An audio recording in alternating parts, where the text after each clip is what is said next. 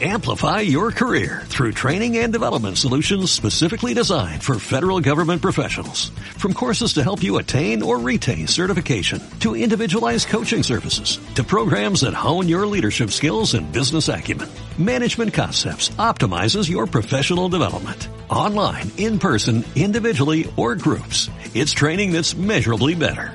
Learn more at managementconcepts.com. That's managementconcepts.com. Hola, soy Susana Bravo, me podéis encontrar en las redes como sus matronas y hoy vamos a hablar sobre el tema de los gemelos y los mellizos que estamos, bueno, eh, son bastante diferentes, ¿vale? Y hoy vamos a aclarar los tipos que hay y todo esto y por qué, por qué ahora son un poquito más frecuentes. Bueno, bienvenidas.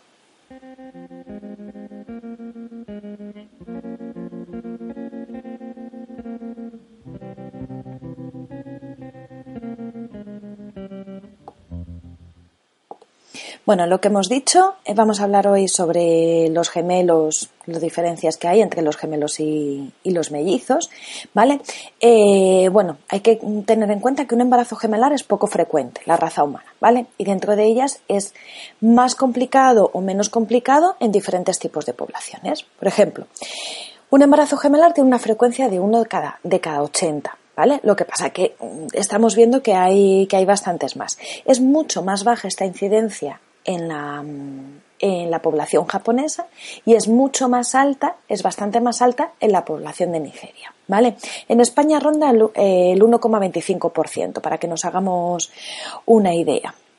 Vale, eh, luego también tenemos, aparte de embarazos gemelares, que serían dos, también tenemos embarazos triples, que son los trillizos, que eso es mucho más, eh, mucho más difícil tenerlos, ronda uno de cada 6.400 partos, o sea que es mucho más complicado, y con más de cuatro serían uno de eh, 52.000 partos, ¿vale?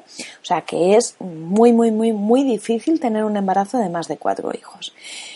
¿Vale? Pero ¿qué es lo que pasa? Que estamos viendo que los embarazos gemelares han aumentado. Pues hay unas, unas razones muy, muy, muy, muy sencillas, ¿vale? Principalmente dos. Han aumentado las técnicas de reproducción asistida, ¿vale? Entonces, muchas veces las, con las técnicas de reproducción asistida podemos obtener eh, o nos eh, implantan dos, dos óvulos ya fecundados, ¿vale? Que, que podría ser, ¿vale? Antes se, implantaban más, ahora ya eh, por ley nada más que, que dejan implantar implantar dos y también aumenta eh, la edad de, de, tener, de tener bebés, ¿vale? Al tener una edad más alta, el cuerpo reacciona eh, eh, sacando más óvulos, ¿vale? Para, para aumentar lo que es la, la, población, ¿vale? Intentamos, pues bueno, compensar lo que no hemos tenido, el cuerpo piensa, pues voy a compensar lo que no hemos tenido por un lado para hacerlo por otro, ¿vale?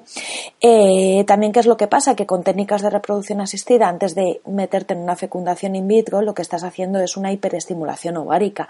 Estás teniendo más óvulos para poder extraerlos y para esto, si en ese momento te quedas embarazada y has eh, extraído y estás con medicación para generar más, más óvulos, para, para sacar más ovocitos del cuerpo, pues, pues bueno, aumentamos la, también la probabilidad de tener un embarazo gemelar. Bueno, vamos a ver, tenemos varios tipos de embarazos gemelares, ¿vale?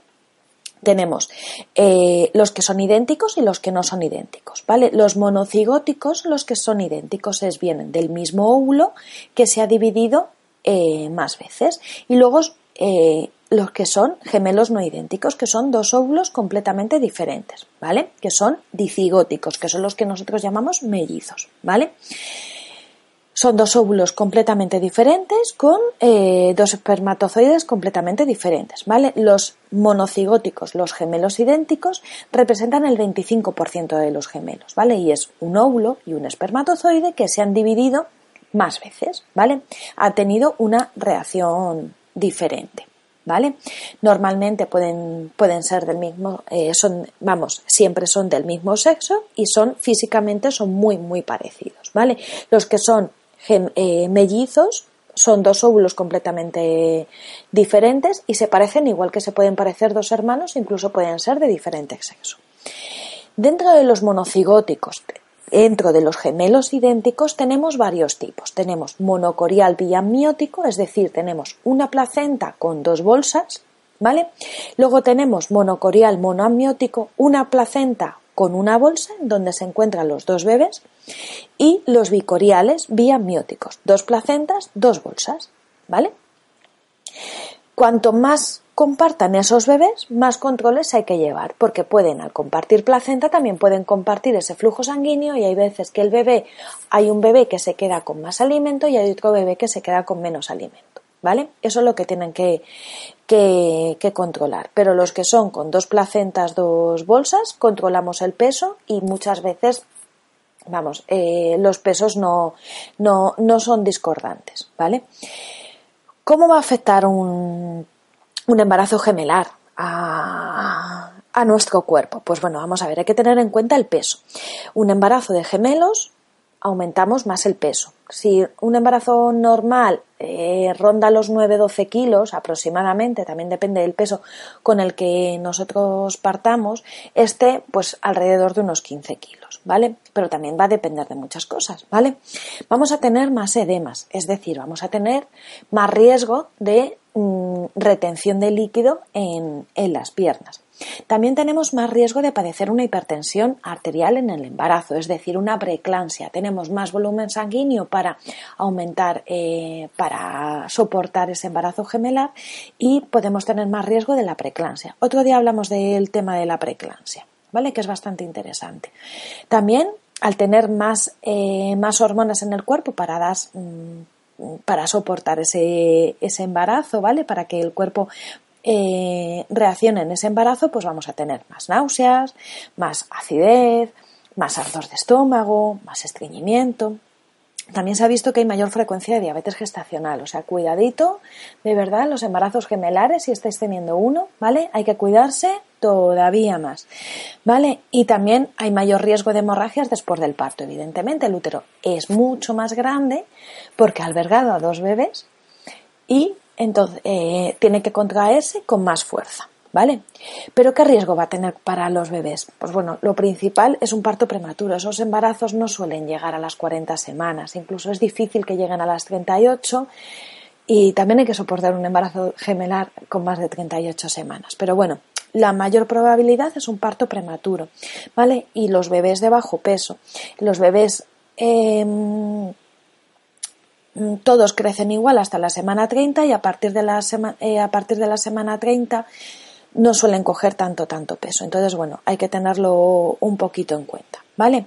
Y en el parto, ¿qué problemas vamos a tener en el parto? Que muchas veces nos van a hablar que si un embarazo gemelar es una cesárea. Bueno, pues no nos vamos a imaginar un parto con una cesárea porque no tiene por qué ser, ¿vale? Hemos dicho que es más frecuente los embarazos de dos óvulos con dos espermatozoides, esos perfectamente pueden parir si los bebés se encuentran en una mm, eh, en la misma bolsa, pues hay más riesgo de que el segundo se cuele el cordón eh, por delante, entonces muchas veces hacen cesáreas programadas en los casos de monocorial monoamniótico, ¿vale? Pero si es, eh, si cada uno está en su bolsita, aunque tengan la misma placenta, se puede parir, ¿vale?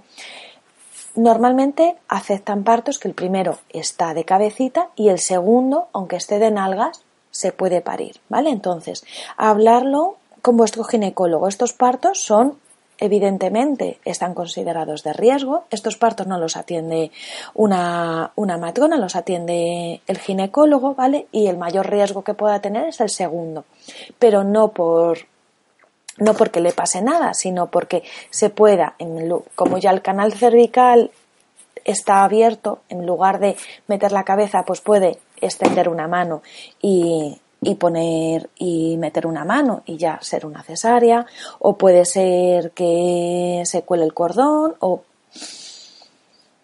millones de cosas, ¿vale? Eso no lo vamos a saber. Siempre, siempre, siempre es mucho mejor un parto que una cesárea, aunque creáis que va a ir, que es mejor una cesárea porque sufre menos el bebé, es mentira, ¿vale? Sufre más el bebé con una cesárea porque de repente le está sacando de un medio totalmente diferente, ¿vale?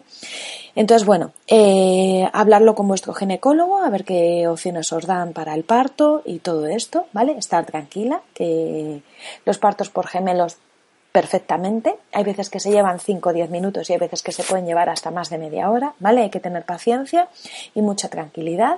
Y nada, a disfrutar de esa gran familia si estáis ya en un embarazo gemelar, que se llevan eh, fenomenal y son súper agradecidos y con organización va todo bien.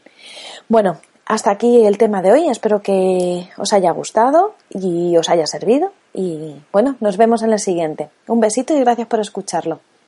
Amplify your career through training and development solutions specifically designed for federal government professionals. From courses to help you attain or retain certification, to individualized coaching services, to programs that hone your leadership skills and business acumen, Management Concepts optimizes your professional development. Online, in person, individually, or groups. It's training that's measurably better. Learn more at managementconcepts.com. That's managementconcepts.com.